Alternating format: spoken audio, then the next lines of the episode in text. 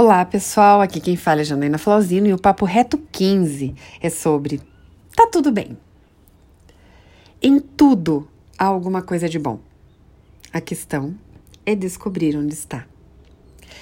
Essa frase, ela está no livro Poliana da Eleanor Potter, que algum de vocês já devem ter lido, um clássico da literatura.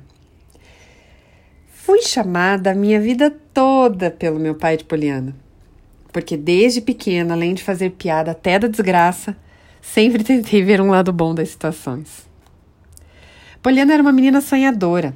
Na perda do seu pai, quando as circunstâncias da sua vida mudaram bruscamente, ela começou a jogar o jogo do contente.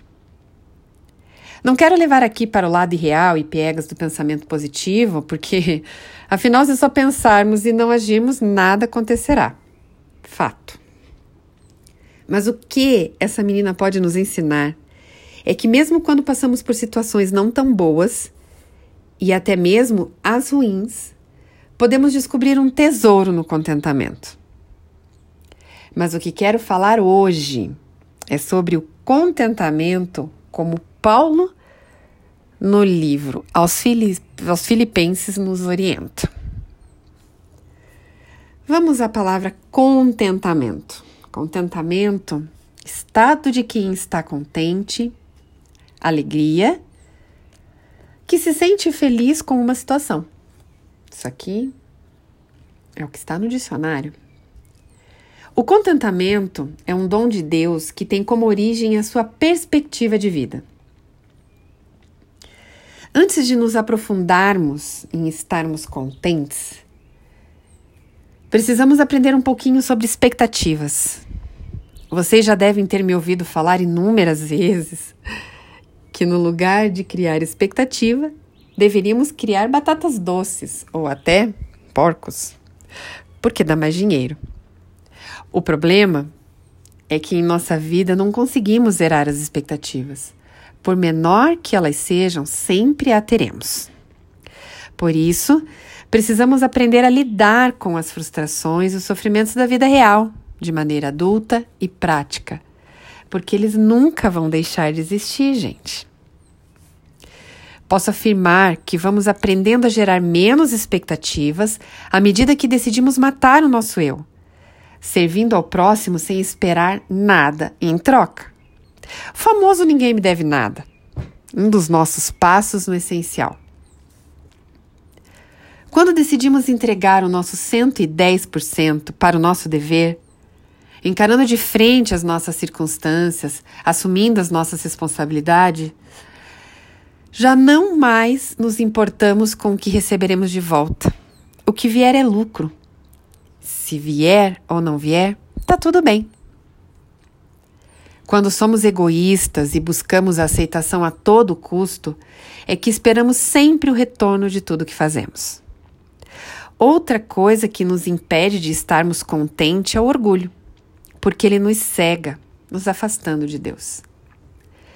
Abrir mão do nosso egoísmo e do orgulho para servir ao próximo mais próximo e até o não tão próximo assim, traz sentido à nossa vida, gente. Isso é fundamental para não nos frustrarmos no primeiro tombo ou quando algo não sair do jeito que esperamos. Quando amadurecemos e nos instalamos na vida real, essa que ninguém é perfeito, como as fotos das redes sociais, que a grama não é tão verde, que seus problemas são só diferentes que o meu. Descobrimos sim que temos dias maus, que temos momentos realmente difíceis na vida que não somos tudo o que imaginávamos ser. E quando nos deparamos, muitas vezes, com essas verdades de quem somos, ficamos muito chateados. Sou assessora de casamentos e nos últimos anos tenho sentido um certo ranço da Disney. Comentei isso numa mentoria semana passada. Uma geração de alienados foi gerada acreditando em príncipe encantado que tudo dá certo no final. Porque se eu quiser, o cara lá de cima vai me dar, né? Ah, a geração Xuxa aqui vai me entender. É, mas vocês já devem ter percebido que isso não existe. Que somos únicos, sim, e nosso DNA comprova isso. Mas muitas vezes não somos tão especiais como imaginamos, porque não estamos dispostos a fazer o que precisa ser, ser feito e nem entregar o nosso melhor. Que nem sempre temos o sim como resposta e na maioria das vezes é o não que educa e disciplina. Minha proposta hoje é aprendermos com a Apoliana o jogo do contente. Mas na vida real, aprender a encarar as situações da vida com maturidade, sempre vendo o lado bom em tudo. Veja, todas as circunstâncias sempre têm um lado bom para se encontrar. Sempre, sempre, sempre. Mude a lente de aumento para as qualidades, para o que se tem e não o que falta. Se observarmos, sempre reclamamos do que falta e tem gente que reclama até do que tem. Dez entre dez mulheres chegam a mim reclamando e querendo mudar o marido. Parem para pensar. Quantas nesse exato momento estão orando pedindo por um companheiro se sentindo solitárias? E nem vou entrar aqui naquela balela antes só do que mal acompanhada, tá? Que tem seu fundamento. Quando pergunto se colocarmos na balança os defeitos e as qualidades, será que não conseguimos encontrar a pessoa por quem você se apaixonou? O problema é que as reclamações e descontentamentos mais banais funcionam como uma goteira na cabeça, minando o amor. E na maioria das vezes, as pessoas já se distanciaram tanto de quem eram que nem sabem mais quem são. Não se reconhecendo nos relacionamentos. Saiba, seu cônjuge é um reflexo de quem você é. É muita estupidez nossa acharmos que vamos tratar alguém com desamor e vamos receber amor. Semeamos vento na maioria das vezes e queremos colher um lindo dia de sol na praia. Quando vamos colher tempestades. Entendam que olhar o lado bom de tudo é perceber que não, o seu marido não vai mudar e essa é a sua realidade. Afinal, você só pode mudar você mesmo. Desativar em você essa amargura e desamor que te fazem ver tudo com a lente suja e sempre o copo meio vazio, te faz uma pessoa melhor e desperta o desejo de quererem estar perto de você. Não adianta, gente, ocupar o vento pela bagunça se fui eu que deixei a janela aberta. Sabe, esses dias tive a tristeza de conhecer uma pessoa que, que só de chegar perto já sentíamos a sua amargura. Parecia que ela estava com raiva por estar respirando. Não estou falando aqui de pessoas que estão passando por doenças. Essas precisam de ajuda médica, às vezes até tomar remédios, para que seu cérebro se reequilibre. Por anos, me senti boba por ser comparada a doce Poliana. E por sempre estar contente. Mesmo quando estava numa situação pior do que os outros. Nunca fui do tipo de pessoa que reclamava a falta. Sempre, sempre fui grata pelo pouco que tinha. O que para mim já era o suficiente. Isso é o contentamento, gente. Anos atrás, precisamente no ano de 2008, quando perdi a minha saúde, e isso vai render um papo reto especial um dia. Passei por dias maus intermináveis. Poderia ter reclamado e me tornado alguém amargurada. Mas decidi agradecer por estar viva e lutar para fazer da minha vida a melhor que poderia ter. Motivos não me faltaram para me tornar uma mulher daquelas que assustam mas escolhi ser leve e estar contente no pouco ou no muito. Hoje percebo que isso é foi um dom dado por Deus a mim, onde me ensinou sempre a entender que, mesmo na tempestade, o sol não parou de brilhar.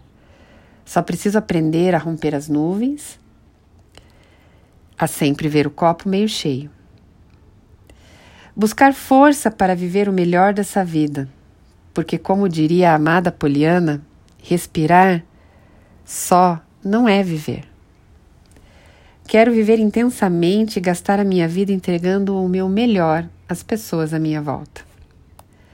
Aprender a dizer está tudo bem, mesmo quando as coisas não estão favoráveis, quando me deparo com a realidade e só me cabe aceitá-la ou escolher mudar, pois não tem outra alternativa, não é utópico. É a coisa mais incrível de se viver. É uma decisão. Confesso que já quase apanhei em alguns atendimentos quando disse está tudo bem. E a pessoa estava passando por algo dolorido. Só queria mostrar o outro lado da situação e aliviar o fardo dela. Mas alguém que está na posição de vítima não quer ver o lado bom em nada. Entenda que, por pior que seja a sua situação, ela já aconteceu. A nós cabe aceitá-la e usá-la como ferramenta de aprendizado para gerar transformação em nós. Te garanto que reclamar, empacar recusando a mudança como a Gabi, ou espernear como a menininha da farmácia, só vai atrasar o processo e te fazer permanecer nessa fase da vida por muito mais tempo. Está tudo bem. E se não está agora, ficará porque as misericórdias do Senhor se renovam a cada manhã. Isso é esperança, é acreditar, é fé, é trazer à existência o que não existe. Fazendo a sua parte, agradecendo e estando contente. Há momentos tão difíceis em nossa vida que as lágrimas vão rolar sem que tenhamos controle.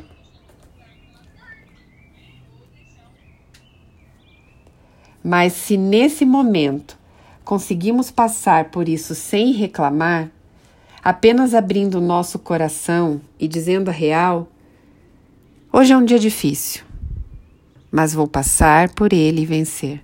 Se conseguirmos isso, já avançaremos muito. Sabe, gente, fiz uma cirurgia há quatro dias e fiquei os três primeiros sem dormir praticamente. Ontem segunda estava exausta. As lágrimas tentaram rolar involuntariamente e já não sabia mais nem o que dizia. Foi quando alguém chegou e me disse: Nossa, mas você tem até quinta para ir ao médico e mudar isso. Vai ser difícil. Na hora falei: Não. As 72 horas críticas já se passaram e tenho certeza que amanhã será um novo dia. E isso encheu meu coração de esperança. E hoje estou aqui gravando papo reto para vocês. Não no 110% como eu gosto, mas fazendo o meu melhor e agradecendo. Sempre vai ter alguém do seu lado para te mostrar o lado ruim. É mais fácil, somos, somos doutrinados a isso o tempo todo. E não é ser pessimista, é ser realista, como gostam de dizer, né? Sou uma pessoa extremamente realista mas procuro olhar para a realidade acreditando que o sol está brilhando mesmo em meio à tempestade, porque ele sempre estará lá acima das nuvens. Acredite, confie, não sei qual a sua situação, mas quando você decidir mudar o foco, estar contente independente das suas circunstâncias, não de forma alienada, apenas agradecendo pelo que já existe na sua vida tudo à sua volta será transformado. Ah, Jana, mas eu não tenho nada a agradecer, minha vida está uma M. Agradeça por estar viva, ou vivo, né? Porque isso é um dom gratuito de Deus. Sigo aqui agradecendo porque respiro. E minha escolha hoje foi sacudir a poeira e abençoar a vida de vocês do que ficar me lamentando numa cama. Qual a sua escolha hoje? Não perca mais tempo. Decida estar contente e prove de milagres invisíveis a todo momento. Uma semana linda para vocês. Beijos.